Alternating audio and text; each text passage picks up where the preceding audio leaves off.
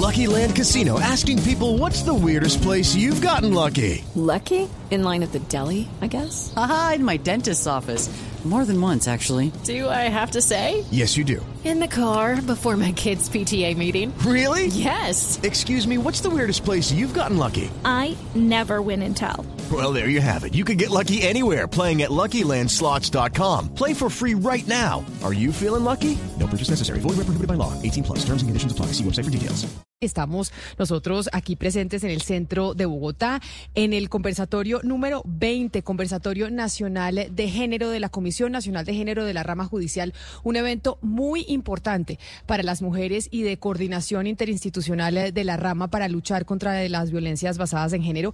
Y por eso quiero aprovechar para saludar quien se encuentra al lado mío, sentado en esta mesa de trabajo desde el centro de Bogotá, al magistrado de la Corte Constitucional, presidente de la Comisión eh, de Género, el magistrado Jorge Enrique Ibáñez. Magistrado, bienvenido. Gracias por estar con nosotros hoy aquí en Mañanas Blue. Camila y Claudia, muy buenos días. Sí, todavía es buenos días o Bu- tardes, porque creo que estamos en las tardes. Buenas tardes ya, muchas gracias por, eh, por esta invitación.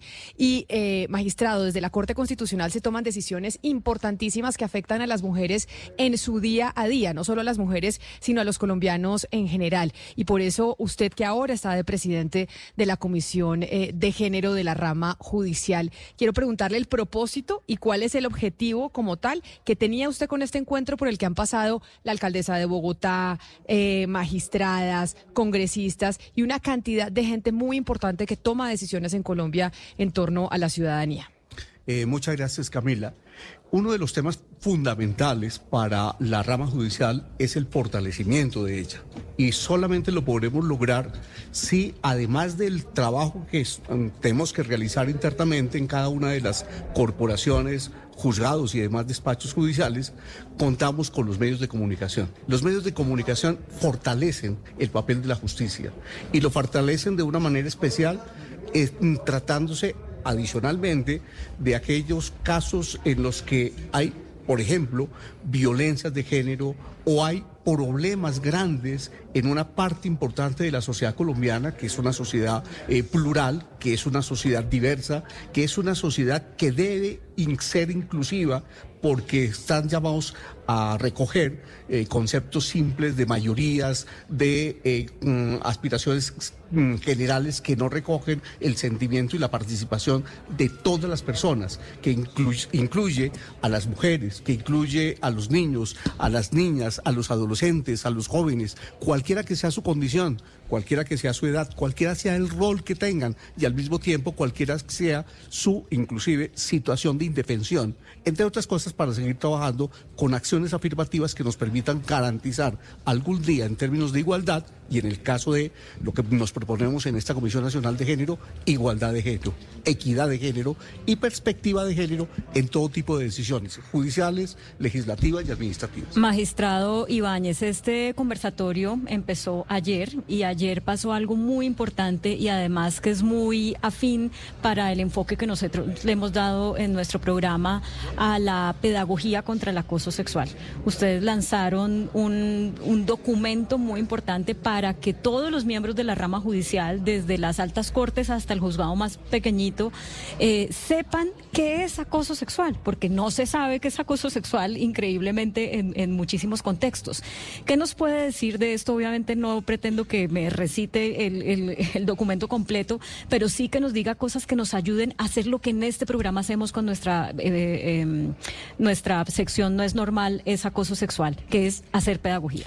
Primero de todo, eh, estaba en mora la rama judicial de adoptar un protocolo que es una hoja de ruta para que las personas que se sienten afectadas, acosadas día a día, no solamente en circunstancias laborales, sino también sexuales. Muchas veces un acoso sexual termina en un acoso laboral o viceversa, un acoso laboral termina en un acoso sexual, que eh, pone en serias dificultades a muchos sectores de la propia rama judicial porque los estudios que se realizaron previamente para que la Comisión Nacional de Género de la rama judicial se preocupara por trabajar un protocolo, nos indican que en los juzgados, en los tribunales, en las cortes, hay por lo menos denuncias de circunstancias que afectan a hombres y mujeres, tanto por acoso laboral exceso en cargas de trabajo, de pronto se le carga la mano más a una persona que a otra, es, hay favoritismos en algunos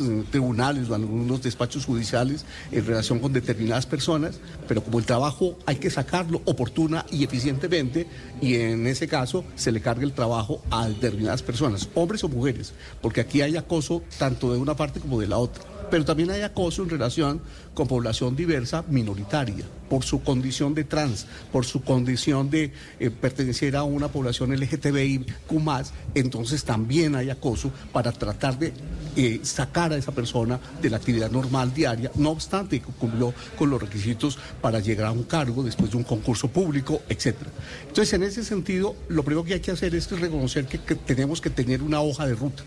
Muchas personas eh, no denuncian porque eh, les parece que si lo hacen no termina el asunto en nada. Y además no tienen confianza en, ante quién hacerlo, ante qué autoridad hacerlo. La propia Comisión Nacional de, la, de, Género de la Rama Judicial se convierte en un instrumento para recibir esas denuncias, sin perjuicio de las, el trabajo que deben realizar las comisiones seccionales de género en todo el país. Y sin perjuicio de que todas esas denuncias, por ejemplo en materia penal, si hay conductas punibles, puedan llegar a las autoridades penales o a las autoridades judiciales que tengan a su cargo adelantar investigaciones por acoso sexual o por acoso laboral. Pero magistrado. Okay, round two.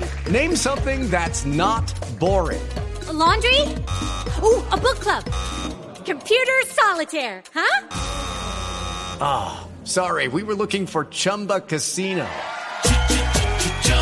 That's right. ChumbaCasino.com has over 100 casino style games. Join today and play for free for your chance to redeem some serious prizes. ChumbaCasino.com. No purchase necessary. Full prohibited by law. 18 plus terms and conditions apply. See website for details. Esto que usted está diciendo, esta comisión de género que está dispuesta a recibir estas denuncias a pesar de que, pues, que se presenten en otras seccionales es solo para integrantes de la rama judicial o estamos hablando de cualquier persona, cualquier mujer u hombre que nos esté escuchando en estos momentos puede ver en la comisión de género un elemento y una institucionalidad a la que puede recurrir en caso de que tenga eh, una situación de esas? Este es un protocolo exclusivamente relacionado con la rama judicial. Ahora, eh, la rama judicial mm, tiene que también mm, respetar la autonomía que en estos momentos tiene la Fiscalía General de la Nación, que tiene su propio protocolo. Y entonces es una invitación a que los funcionarios de la Fiscalía lo atiendan.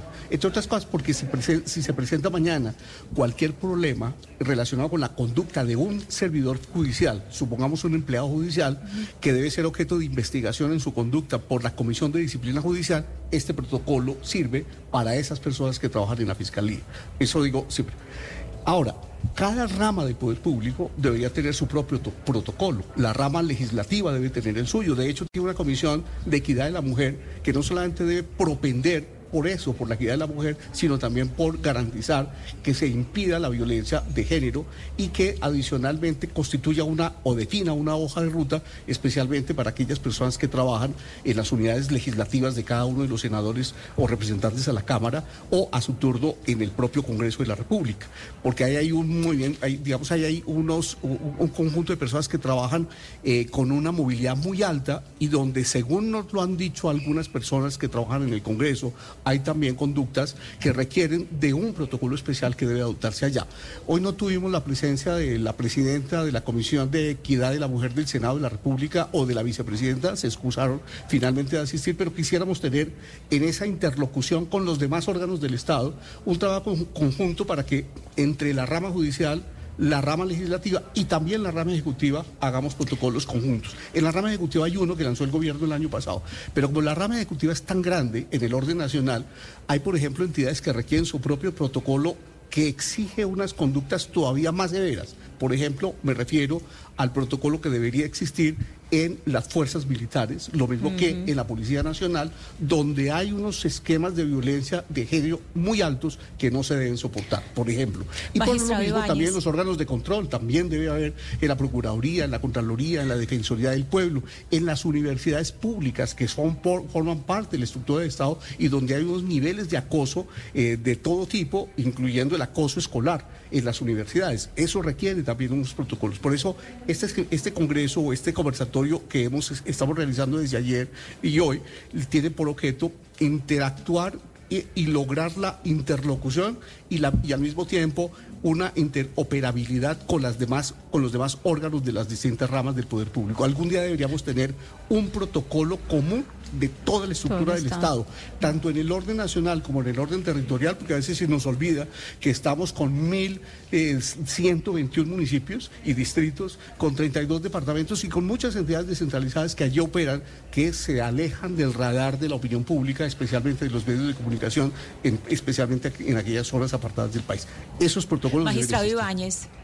Magistrado Ibáñez, en ese Señor. sentido, pues uno entendería como que ustedes están, eh, lo que se saldría de este, de estos conversatorios es como un protocolo, como modelo para otras instituciones. Y yo le quisiera preguntar sobre ese trabajo que ustedes han hecho, que han eh, estudiado o que el, pues que, que han encontrado sobre el lenguaje, el lenguaje eh, que se usa en las instituciones o el lenguaje coloquial que con él se construyen mundos y es profundamente político también. ¿Qué han recomendado? ¿Qué, qué es lo que han encontrado ustedes con respecto al, lenguaje que sea eh, no solamente aplicables para, eh, pues digamos, en, en términos de género, sino que también eh, tenga una mirada sobre, sobre las bromas, sobre los chistes que se hacen en, en entornos laborales? Eh, ese es un capítulo especial en el tema de los estereotipos que se vienen utilizando, lamentablemente, en toda la estructura del Estado, pero en una alta influencia en, funcionarios de la rama judicial. En todas las instancias, el protocolo justamente define una serie de conductas que pueden llegar a constituir acoso eh, laboral o acoso sexual si, se, mm, si uno termina en esas conductas y justamente es como una especie de delimitación conceptual, por una parte, y al mismo tiempo como se trata de investigar una serie de conductas que mañana pueden ser objeto de análisis judicial, con mayor razón debe haber para esos efectos una delimitación de cada uno de los conceptos. Pero todo eso cabe dentro del capítulo de la erradicación de los estereotipos de cualquier forma que no solamente están en, la, en el trabajo diario, en la broma, en la conducta eh, del saludo, inclusive del toque-toque, que a veces a la gente se le va la mano eh, y se excede dando un abrazo, dando un beso, cuando eh, finalmente lo que está haciendo es un acoso de alguna naturaleza, sino también en las propias decisiones. De esa manera para, tenemos, que, tenemos que corregirnos en esos temas. Magistrado, ¿usted lleva en la rama judicial cuántas décadas? No, yo solamente llevo tres años y como magistrado de la Corte Constitucional. Lleva- pero pero, lleva digamos, siendo ejerciendo- profesor muchos años, Exacto, imagínense, sí. un referente en, eh, en temas es. constitucionales Ex- en el país. Es que por eso eh, le quiero preguntar, hoy en día, gracias a la labor de los medios de comunicación, gracias a muchos fallos en los que Colombia incluso es pionera en el continente, hemos dicho esto que hasta ahora nos parecía que era normal o que estaba bien o que era un acto de caballerosidad, no es ni normal, ni está bien, ni es caballeroso, es delito, Eh, se llama acoso, se llama, bueno, de otras maneras. Y por eso quisiera que usted de su experiencia personal nos contara qué ha aprendido usted, qué cosas que usted antes hacía ya no hace, eh, y que además en esta responsabilidad de ser el presidente de la Comisión de Género, como que ha abierto los ojos y ha dicho, hombre, todavía tengo mucho que seguir aprendiendo. Gracias, todos los días aprendo. Pero, dígame algo concreto. Sí, todos los días aprendo porque a pesar de no estar en la rama en la rama judicial, vengo de la academia donde hay un alto nivel de acoso y hay personas que acosan, profesores que acosan a los alumnos y alumnos o alumnas que acosan a los profesores. Y yo he tenido que resolver muchos casos en las universidades en, en los que en los que he estado por denuncias de esa naturaleza, entre otras cosas para determinar si una persona se queda como profesor o como directivo de una institución universitaria o se va o un estudiante es cuando ha generado una conducta de esa naturaleza. Pero a pesar de eso, una cosa es lo que uno hace en la universidad y otra cosa es lo que uno hace en el ejercicio como servidor de la rama judicial y como juez. Entonces ahí tenemos mucho que aprender, porque hay muchos roles que uno debe desempeñar de manera especialmente, mm, digamos, distinta como juez a como lo hace uno como profesor. Un ejemplo sencillo. Eh, Yo me excedía eh, saludando a las personas eh, en un exceso de galantería. Y eso puede ser considerado, esos excesos de galantería pueden ser considerados como una especie de acoso, razón por la cual yo ya entonces me tengo que eh, tomar con toda precaución la conducta de saludar adecuadamente para no excederme con, en mi comportamiento como juez. Magistrado Ibáñez, los días pero en ese sentido, usted, Sí, usted nos acaba de decir algo y yo tengo una pregunta al respecto. Usted dice que alumnas que acosan profesores. ¿Cómo así que una alumna Sí. acosando a un profesor si hay, si hay una Ah, sí. relación de verticalidad? ¿Cómo se puede decir que una persona Hmm. que tiene una relación de subordinación con un... Sí, o sea, yo sé lo que usted me va a decir, pero usted no puede... eh, pues, ¿cómo va a calificar de acoso una alumna que está en una relación eh, desigual de poder con el profesor? ¿Cómo va a decir que ella es la que está eh, acosando o, o qué es lo que usted quiere decir con una, una alumna que acose a un profesor? Ahí hay una desigualdad de poder. Sí, pero digamos, le voy a poner un ejemplo.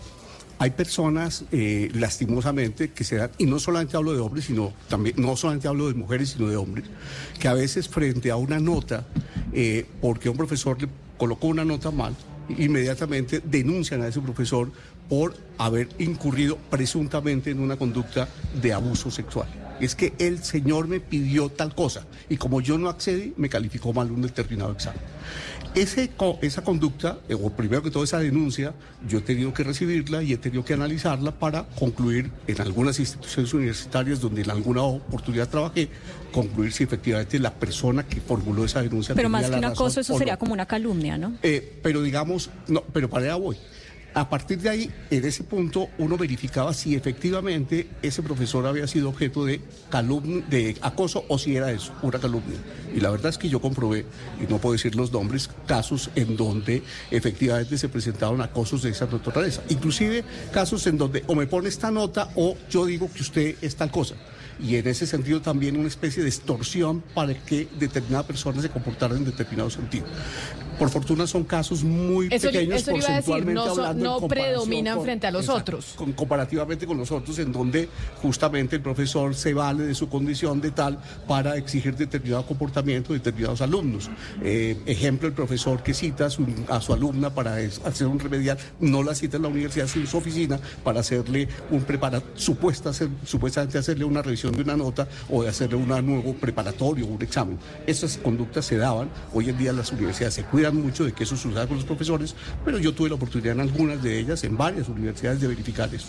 Claudia, esto que nos explica el eh, magistrado Jorge Enrique Ibáñez, presidente de la Comisión eh, de Género de la Rama Judicial, del protocolo que estipularon y que se presentó ayer, pues es un poco, eh, va en la línea de lo que hemos venido hablando nosotros aquí en Mañanas Blue con nuestra sección de No es normal es acoso sexual, de donde invitamos a la ciudadanía, a nuestros oyentes, a que nos envíen esos ejemplos de aquellas cosas que hacían o que les hicieron que en el pasado pensaron que eran normales, que eran parte pues de la, de la vida cotidiana y relación con los otros, pero que hoy con los elementos nuevos que tenemos, como estos protocolos, pues sabemos que no está bien. Y por eso nos celebramos y por eso estamos usted y yo acá, Camila, porque realmente para hacer pedagogía se necesita unir muchas fuerzas. Eh, nosotros hacemos lo que mejor podemos desde la radio para, a pesar de que se nos viene muchas veces el mundo encima, las mismas mujeres diciéndonos cómo van a decir que esto es acoso, en fin, en eso pues hay que escuchar y tener paciencia y también aprender, eh, pero que, que la rama judicial asuma esto a través de un protocolo, pues es, digamos, multiplica el esfuerzo y yo creo que, que también nos viene eh, de manera muy oportuna a nosotras para, para nuestra sección, no es normal, no es, es acoso sexual. Así que pues magistrado Jorge Enrique Ibáñez, qué placer haberlo tenido aquí con nosotros. Es la segunda vez que lo tenemos en el programa. Primera vez como magistrado, lo tuvimos cuando usted estaba candidato de- a la Así es. Corte Constitucional. Así Gracias. que mil gracias eh, por A la invitación ustedes. y por estar aquí presente. A ustedes muchas gracias y hoy especialmente por haber participado en ese panel grandioso que tuvimos en este evento que seguramente hará historia para todos los efectos. Muchas, gracias. Gracias. Okay, round two. Name something that's not boring. A laundry? Ooh, a book club. Computer solitaire, huh? Sorry, we were looking for Chumba Casino. That's right. ChumbaCasino.com has over 100 casino style games. Join today and play for free for your chance to redeem some serious prizes. ChumbaCasino.com. No purchase necessary. Where prohibited by law. 18 plus terms and conditions apply. See website for details.